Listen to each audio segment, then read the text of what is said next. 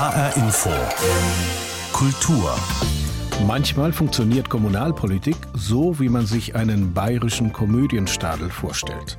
Mit Intrigen, Bestechungen, Rachegelüsten, falschen Freunden und vielen Hinterzimmern. So geschehen in der hessischen Landeshauptstadt Wiesbaden in den letzten Jahren. Alles beste Zutaten für ein Theaterstück, das ab diesem Sonntag im Staatstheater Wiesbaden aufgeführt wird. Casino heißt es. Das Stück hat aber keinen Anspruch, die Wirklichkeit abzubilden. Das heißt, ein Dokumentarbeispiel zu sein, sondern es geht schon darum, dass wir ja, egal in welche Städte wir gucken, der, auf der kommunalen Ebene ähnliche Verflechtungen, ähnliche Verdachtsmomente, ähnliche Entwicklungen sehen. Und das Stück möchte schon auch ein bisschen aus der einzelnen Geschichte ins Beispielhafte kommen und zu gucken, was äh, passiert mit Kommunalpolitikern und was passiert mit diesen ganzen Verflechtungen zu den Betrieben, die die besetzen und die Gelder, die die natürlich verwalten und verschieben und versuchen an die richtige Stelle zu bringen. Sagt der Intendant des Staatstheaters Wiesbaden Uwe Erik Laufenberg. Soll sich Theater in die Niederungen der Kommunalpolitik begeben und wenn ja, mit welcher Absicht? Zwei Fragen, die wir in dieser Ausgabe von HR Infokultur mit Uwe Erik Laufenberg besprechen wollen. Weitere Themen in der Sendung? Der Büchercheck. Heute der Roman der von den Löwen träumte. Und die Stadt Florenz würdigt eine Künstlerin aus der Renaissance. HR Infokultur mit Pablo Diaz am Mikrofon. Vor ein paar Jahren fing der Wiesbadener Komödienstadel an und die Landeshauptstadt ächzt noch immer unter den politischen Turbulenzen um den ehemaligen Oberbürgermeister. Jetzt kommen die Geschehnisse auf die Bühne im Staatstheater. Denn das politische Drama um Sven Gehrig, Ralf Schüler und Bernhard Lorenz wurde sofort vom Intendanten des Hessischen Staatstheaters Wiesbaden, Uwe Erik Laufenberg, als Steilvorlage für die Bühne erkannt.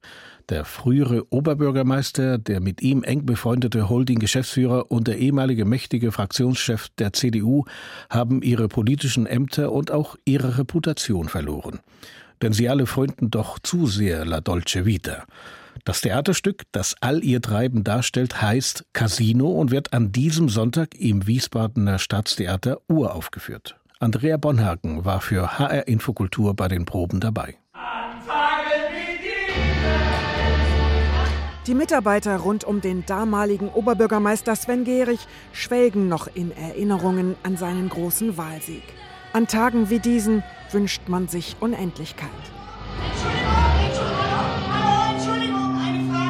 Mitten rein platzt dann eine Journalistin mit kritischen Fragen. Es geht im Stück, wie im richtigen Leben, um Urlaube mit Geschäftspartnern in warmen Ländern, um teure Essen, um Bauprojekte, um das Image des OBs und um Rache. Ich will deine Karriere zerstören, Jens. Dich ausrotten, ramponieren, eliminieren. Der OB heißt im Stück nicht Sven, sondern Jens. Nachname überflüssig, er ist für alle der Jens. Gespielt wird er von Schauspieler Thomas Peters. Jens ist eine Frohnatur, ein Macher wird auch im Stück gesagt, aber natürlich mit Abgründen und einem politischen Geheimnis. Am Anfang der Amtszeit ist das alles sehr locker, sehr flockig, freundschaftlich und heiter. Und je mehr diese Intrige in das Büro auch hineinschwappt, umso mehr verändert sich die Atmosphäre. Angespannter natürlich, dünnhäutiger. Für die Schauspieler ist die Aktualität des Stückes besonders faszinierend. Thomas Peters ist neulich einer der Akteure über den Weg gelaufen. Ich habe ihn sofort erkannt aufgrund der Fotos. Und als ich so an ihm vorbeigegangen bin, dachte ich mir, Mensch, ich weiß so viel über diesen Mann. Und er weiß aber gar nichts über mich. Und ich spiele jetzt seine Geschichte, beziehungsweise ich bin Teil seiner Geschichte. Der Jens wird beeinflusst von Bert Brenz. Gemeint ist damit der langjährige CDU-Fraktionschef Bernhard Lorenz, in Sprechweise und Gestik gut getroffen. Die Theatermacher sind tief eingestiegen in die Thematik, haben mit fast allen Beteiligten, auch mit Büroleitern, Prokuristinnen, Ehefrauen und Journalisten Gespräche geführt. Regisseur Clemens Bechtel. Es hat großen Spaß gemacht. Ich fand die Recherche wahnsinnig spannend. Ich fand aber auch die Arbeit mit den Schauspielern ganz toll. Ich habe mich auf einmal angefangen, für Kommunalpolitik zu interessieren. Der Hamburger Autor David Gieselmann hat die aufgenommenen Gespräche zu einem Stück verarbeitet. Es nennt sich ein Political, ein politisches, tragikomisches Stück mit kleinen Musical-Elementen. So singt eine Ehefrau.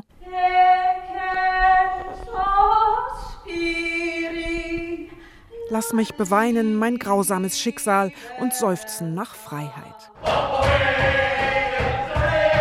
Ein portugiesisches Arbeiterlied soll symbolisch an die Werte der SPD erinnern. Das Stück ist aber keine Anklage und keine Abrechnung. Regisseur Clemens Bechtel. Ich versuche einfach den Skandal nicht weiter zu skandalisieren. Ich hoffe oder ich würde mir sehr wünschen von dieser Inszenierung, dass die Betroffenen über sich selbst lachen können. Zumindest der Wunsch von Bechtel, mit dem Stück nicht für noch mehr Verdrossenheit über die da oben zu sorgen, könnte in Erfüllung gehen. Denn das Stück ermöglicht in erster Linie Einblicke, wie die verschiedenen Akteure ticken. Das Ende ist ernüchternd. Da hängen Hemden aus der Hose, einer liegt als unüberwindbares Hindernis im Büro des anderen, einer hat Nasenbluten. Die Musik ist nur noch Geschrammel. Alle liegen am Boden oder im Bett oder haben massive Rückenprobleme. Tatsächlich haben die Wiesbadener Affären allen Beteiligten wohl auch gesundheitlich geschadet. Das Interesse an dem Theaterstück in Wiesbaden ist riesig. Alle sieben Vorstellungen sind ausverkauft. Neue Vorstellungen von März bis Mai sind bereits geplant. Die Uraufführung des Theaterstücks Casino beginnt am Sonntag um 19.30 Uhr im Wiesbadener Staatstheater. Bestechung, Intrigen, dubiose Machenschaften. Die Wiesbadener Kommunalpolitik lieferte letztes Jahr Schlagzeilen wie aus einem Krimi. Daraus ist ein sehr lebendiges Theaterstück geworden, wie wir eben im Beitrag von Andrea Bornhagen hörten. Uwe Erik Laufenberg ist der Intendant des Staatstheaters Wiesbaden. Ich habe ihn vor der Sendung gefragt, wie kommt man auf die Idee, politische Skandale in der Wiesbadener Kommunalpolitik im Theater darzustellen? Naja, also die Bühne will ja alles das zeigen, was das Leben so bringt. Also insofern ist es nicht ungewöhnlich, aus der Wirklichkeit etwas auf die Bühne zu transportieren. Das Besondere daran ist, dass es vielleicht eine neue ähm, Form ist, über aktuelle Anlässe, die in der Öffentlichkeit stattfinden, dann auf der Bühne versuchen, eine Reflexion darüber zu machen. Deswegen nennen die Autoren Clemens Bechtel und David Gieselmann das auch ein Political. Das gibt's ja sozusagen als Genre nicht. Mhm. Und ähm, das Besondere in diesem Fall war, dass sehr viel persönliche Empfindungen, Rachegefühle, Gefühle, enttäuschte Freundschaft, enttäuschte Zuneigung, Vertrauensverluste aller Art, ähm, also mit sehr menschlichen Emotionen umgeht. Und für diese menschlichen Emotionen ist ja die Bühne zuständig, um zu untersuchen, was bringt Menschen dazu, dann in solche ja, Untergänge hineinzureiten und sich selber anzuzeigen und dem anderen zu sagen, wenn du nicht sofort hier verschwindest, dann mache ich dich so fertig, dass nichts mehr von dir übrig bleibt. Political das sagt einem nicht sofort, ob es sich um eine Komödie, ob es sich um ein Drama, ob es sich um eine Satire oder eher um das, was man Dokumentationstheater nennt, äh, handelt. Genau deswegen gibt es diesen Begriff, weil das alles da drin ist. Also es Echt? geht wirklich in diesen Genres hin und her. Und was ich von den Durchläufen sagen kann, ist, dass die Schauspieler das mit einer sehr großen Ernsthaftigkeit spielen. Also die identifizieren sich wirklich mit ihren Rollen und versuchen die zu ergründen. Das ist natürlich dadurch, dass man weiß, das hat alles wirklich so stattgefunden, äh, man zwischendurch sehr lachen muss und auch natürlich der satirische Charakter irgendwie da ist, dass man aber am Schluss tatsächlich menschlich betroffen ist, äh, wenn man die Konsequenzen sieht, die einzelne Menschen dann aus dieser Katastrophe herausnehmen müssen oder mit der sie dann halt weiterleben müssen. Mhm. Aber das bedeutet, die Geschichte, die erzählt wird auf der Bühne, beruht auf den Tatsachen. Da haben Sie jetzt nichts dazu. Na, das kann man so nicht sagen. Gemacht. Doch, hat David Gieselmann gemacht. Der ist ja ein fiktiver Autor und man hat äh, auch da eine Mischung gemacht. Also auf dem Besetzungszettel steht, das Stück ist auf Grundlage von Interviews, die das Team im Vorfeld Vorfeld geführt hat und diversen offiziellen Dokumenten und Presseberichten entstanden. Das Stück hat aber keinen Anspruch, die Wirklichkeit abzubilden. Das heißt, ein Dokumentar Beispiel zu sein, sondern es geht schon darum, dass wir ja, egal in welche Städte wir gucken, in der, auf der kommunalen Ebene ähnliche Verflechtungen, ähnliche Verdachtsmomente, ähnliche Entwicklungen sehen. Und das Stück möchte schon auch ein bisschen aus der einzelnen Geschichte ins Beispielhafte kommen und zu gucken, was äh, passiert mit Kommunalpolitikern und was passiert mit diesen ganzen Verflechtungen zu den Betrieben, die die besetzen und die Gelder, die die natürlich verwalten und verschieben und versuchen an die richtige Stelle zu bringen. Eine solche Aufführung wirft natürlich die Frage auf, inwieweit sich ein Theater in, ja, in die kommunalpolitischen Niederungen einmischen kann oder soll. In welche in welcher Rolle oder Funktion sehen Sie das Staatstheater Wiesbaden bei dem Stück Casino? Naja, so wie die Presse ihre Rolle spielt, der Rundfunk seine Rolle, hat das Theater auch wieder seine Rolle. Und das ist quasi nicht tagespolitisch sofort morgen zu reagieren, aber das, was letztes Jahr war, doch auch auf die Bühne zu bringen und auch da die Stimmen laut werden zu lassen und sich dann zu versuchen, einen Überblick darüber zu verschaffen. Also es ist ja so, dass wir uns als Zeitraum vorgenommen haben, die Bürgermeisterwahl. Mhm. Und da war ja nun der Punkt, dass äh, Sven Gehrig dann nicht mehr angetreten ist und das eine neue Konstellation war und jetzt ja auch wirklich eine neue Konstellation im Rathaus sitzt. Das heißt also, die alte Geschichte der Legislaturperiode davor ist damit beendet und insofern kann man sie auch ganz gut überblicken. Reflektieren auf der Bühne Bühne. Haben Sie nicht die Befürchtung, dass Sie zur Politikverdrossenheit beitragen? Denn das Stück in Wiesbaden. Nein, deswegen ist es mir so wichtig zu sagen, dass man sich mit den Figuren ja auch ein Stück weit identifizieren muss. Ich glaube, über die Tragik und die Kompliziertheit dieser ganzen Vorgänge, auch über das persönliche Engagement und welche persönlichen Hoffnungen dahinter stehen.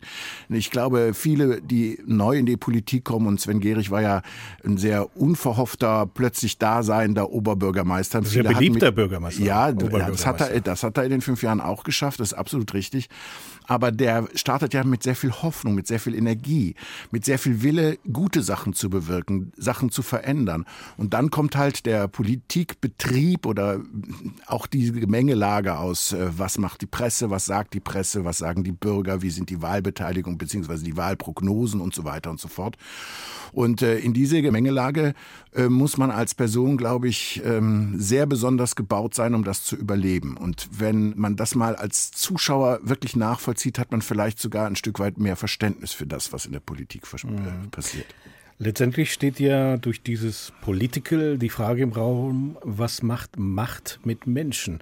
Richtig, Kön ja. Dürfen Sie uns verraten, wie das Stück Casino diese Frage beantwortet?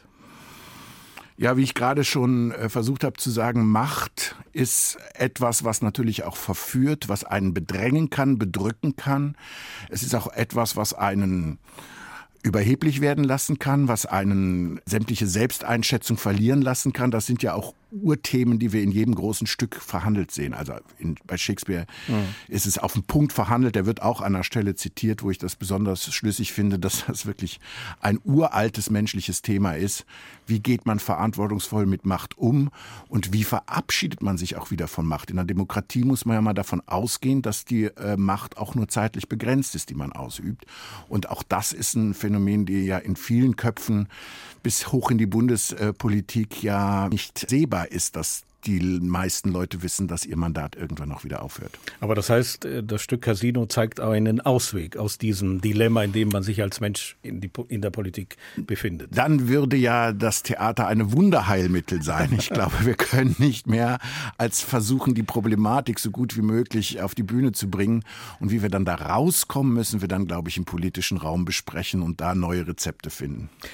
Uwe Erik Laufenberg war das Intendant des Staatstheaters Wiesbaden. Wir sprachen über das Stück Casino, das an diesem Sonntag uraufgeführt wird im Staatstheater. Ich danke Ihnen für das Gespräch. Herr Auch herzlichen Dank. Laufenberg. Die Szenen, die Künstler, die Macher, die Kultur in HR Info. Der von den Löwen träumte, heißt der Roman, den wir Ihnen an dieser Stelle vorstellen wollen. Geschrieben hat ihn Hans-Josef Orteil und er ist ein Wagnis. Denn Orteil schreibt über einen der berühmtesten und einflussreichsten Schriftsteller des 20. Jahrhunderts. Kein geringerer als Ernest Hemingway ist der Protagonist seines Buches. Und ein Wagnis ist der Roman deswegen, weil Hans-Josef Orteil selbst ein bekannter und vielfach ausgezeichneter Autor ist. Der von den Löwen träumte, führt den Leser nach Venedig in das Jahr 1948. Hadwiga Fertschröber hat ihn gelesen. HR Info. Der Büchercheck. Als Ernest Hemingway im Herbst 1948 mit seiner vierten Frau Mary in Venedig ankommt, ist er schlecht drauf. Der berühmte Autor hat schon lange keinen Roman mehr geschrieben. Er ist depressiv und trinkt zu viel. Als Kriegsreporter an der Westfront hat er die Schrecken des Zweiten Weltkriegs hautnah erfahren. Der Zauber der Lagunenstadt, so hofft Hemingway, wird ihm seinen kaputten Schädel wieder zurechtrücken, wie es bei Hans-Josef Orteil heißt. Diese Stadt ist eine ideale Kulisse für gute Laune. Sie wird dich mit allem versorgen, was du jeweils brauchst. Kaffee, Wein, eine Kleinigkeit zum Essen, du wirst dich treiben lassen und allmählich in sie hineinwachsen. Und wozu dient letztlich der Zauber? Nur und einzig dem Schreiben. Venedig wird dir die schönen Schriftmanöver wieder beibringen, die in den Kriegsjahren von anderen Manövern zerstört worden sind. Aber pass auf, dass du nicht den Gondeln und der Lyrik verfällst, nicht der Kunst, sondern den Menschen sollst du folgen. Weiß der Teufel, wo sie sich überall versteckt haben. Worum es geht. Es kommt alles vor, was von Hemingways Reise nach Venedig überliefert und auf Fotos dokumentiert ist. Das Hotel Palazzo Gritti, wo er mit Ehefrau Mary logierte, Harrys Bar, wo damals noch die alten Venezianer einkehrten, seine Besuche des Fischmarkts, seine Bootsfahrten durch die Lagune, sein Rückzug auf die Insel Torcello und seine eher lächerliche Leidenschaft für die 18-jährige Venezianerin Adriana. Erfunden ist die Freundschaft mit dem Fischerjungen Paolo, der Hemingway durch die Kanäle und die Lagune schippert und mit dem er über das Fischen und das Schreiben von Romanen philosophiert.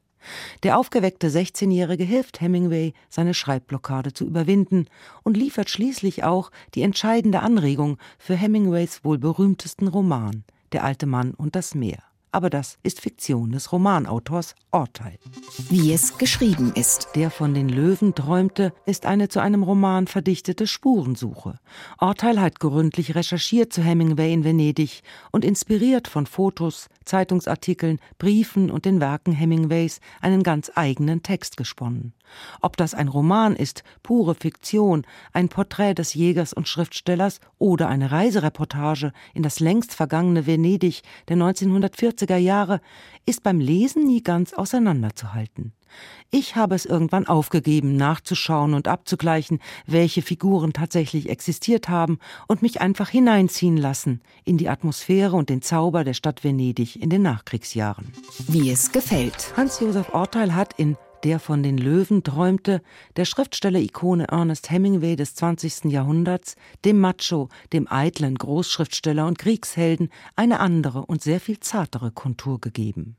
Ein Mast für Hemingway-Fans und solche, die es werden wollen. Und ein Roman für alle, die die Stadt Venedig lieben, gerade jetzt, wo wir vor wenigen Wochen erleben mussten, wie nah die Serenissima dem Untergang ist. Es ist ein Genuss, den Schilderungen der Spaziergänge und der Kanalfahrten zu folgen und ein Venedig der späten 1940er Jahre zu erleben, das heute längst unter Touristenmassen versunken ist. HR Info, der Büchercheck, auch als Podcast zum Nachhören auf hrinforadio.de. Der Roman, der von den Löwen träumte, von Hans-Josef Orteil, ist bei Luchterhand erschienen und kostet 22 Euro. Gab es in der Renaissance Künstlerinnen? Natürlich, aber sie sind kaum bekannt oder werden weniger ausgestellt. Zumindest in der Toskana nicht.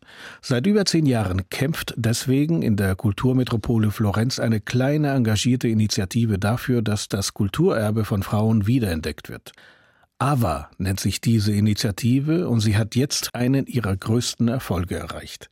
In der Basilika Santa Maria Novella wird zurzeit ein riesiges Wandbild der Renaissance-Künstlerin Plautina Nelli ausgestellt, das frisch restauriert wurde.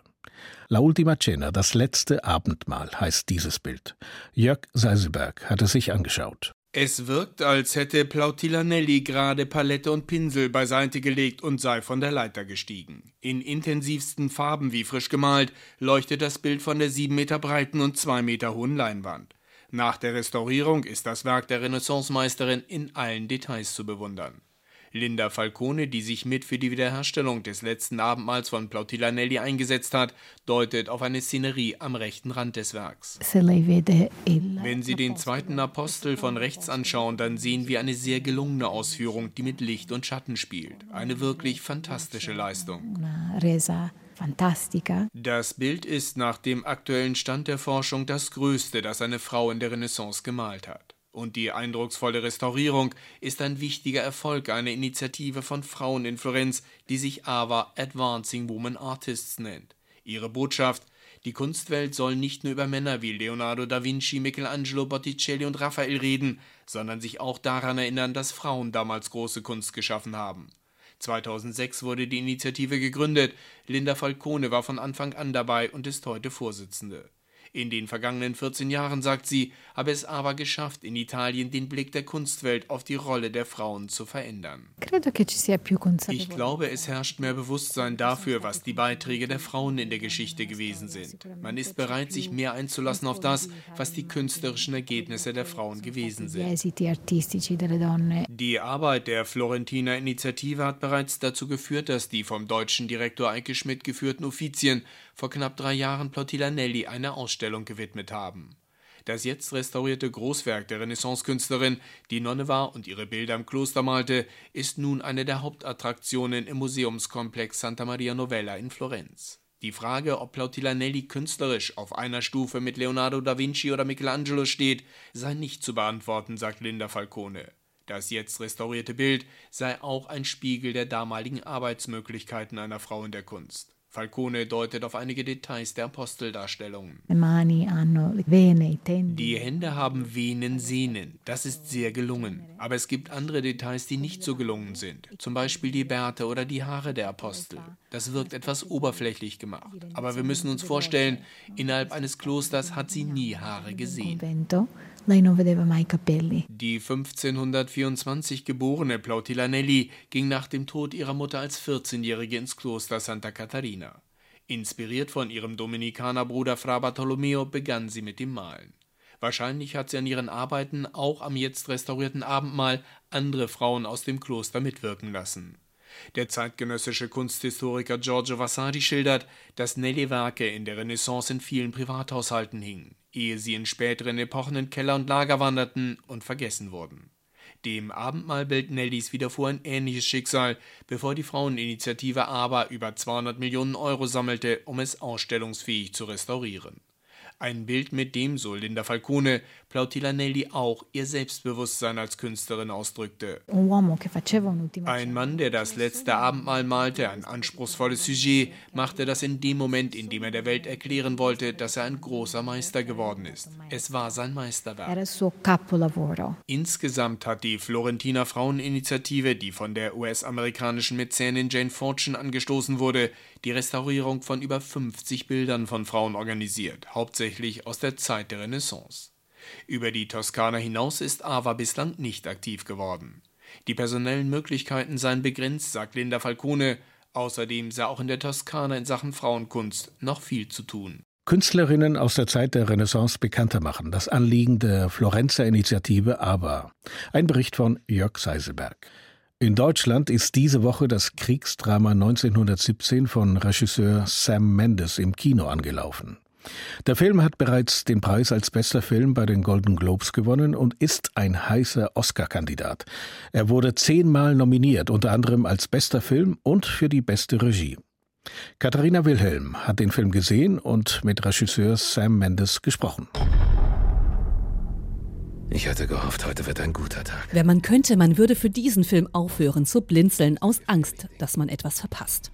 Der Film 1917, der während des Ersten Weltkriegs spielt, begleitet zwei junge britische Soldaten, zwei bisher junge unbekannte Schauspieler, auf einer heiklen Mission. Quer durch Niemandsland sollen sie sich schnellstmöglich leise und unbemerkt durchschlagen, um an die Front eine wichtige Nachricht zu übermitteln.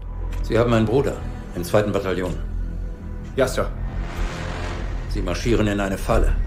Ihr Befehl lautet, die Nachricht zu überbringen, dass der morgendliche Angriff abgesagt ist. Schaffen Sie es nicht rechtzeitig, verlieren wir 1600 Mann. Regisseur Sam Mendes entschied sich, diese Mission, die etwa acht Stunden dauern soll, so real wie möglich umzusetzen. Dabei wurde so gedreht, dass der Zuschauer das Gefühl hat, nur eine Einstellung zu sehen, also keinen Schnitt. Der Zuschauer ist den beiden Soldaten immer dicht auf den Fersen. Mendes wollte so erreichen, dass man tief in die Geschichte hineingezogen wird. Er wollte ein Spektakel kreieren, sagt er. You know, we've created an experience. We've created a um der Film ist für die große Leinwand gemacht. Er soll ein Erlebnis für den Zuschauer sein. Nicht nur wegen den Bildern, auch wegen des Sounds und der Musik. In den USA fanden einige Kritiker, dass der Film zu viel auf dieses Erlebnis setzt und fast eher wie ein Videospiel wirkt. Dabei solle der Krieg keinesfalls glorifiziert werden, meint Mendes. Der britische Regisseur hat eine persönliche Beziehung zu dem Film. Die Idee entstand schon vor einigen Jahren. Sein Großvater habe ihm immer wieder vom Krieg erzählt, sagt er, als er noch ein Kind war. Das habe ihn beeindruckt, vor allem, weil es sich nicht um heroische Geschichten gehandelt habe, sondern oft nur davon, dass man Glück hatte, irgendwie zu überleben. Wir müssen weiter! Na los!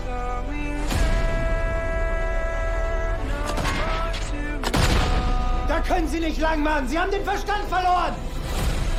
Es ist schwer, sich dem Sog dieser Bilder, die Mendes kreiert hat, zu entziehen. Und auch wenn Mendes wohl kein Videospiel in Kinoformat entwerfen wollte, kann man durchaus unterschiedlicher Meinung über seine Absichten sein. Ein historischer Film ist 1917 eher nicht. Zu austauschbar sind die Szenarien an der Front. Das gibt der Regisseur auch zu. It's not a history lesson, it's not es ist keine Geschichtsstunde und man muss nichts über den Ersten Weltkrieg wissen, um in diese Welt einzutauchen. Er hoffe aber, dass man nach dem Film besser verstehe, was die Soldaten durchmachen mussten. You understand a little bit more about what these men went through, about what happens to human beings in war wie sehr Krieg Menschen verändert, wenn sie nur noch auf das Wesentliche reduziert werden, wenn sie nur noch ein Bruder sind, ein Freund oder einfach nur noch nach Hause wollen. Right down to the bare bones of what it means to be a brother or a friend or, or, or, or want to go home. Ob nun Popcorn-Kino oder ein Film mit tieferer Botschaft. Die Chancen stehen gut, dass Mendes für seine Sicht auf den Ersten Weltkrieg vielleicht ein paar Oscars erhält. Insgesamt zehnmal ist 1917 nominiert worden. Katharina Wilhelm über den Film 1917. Ab dieser Woche im Kino zu sehen.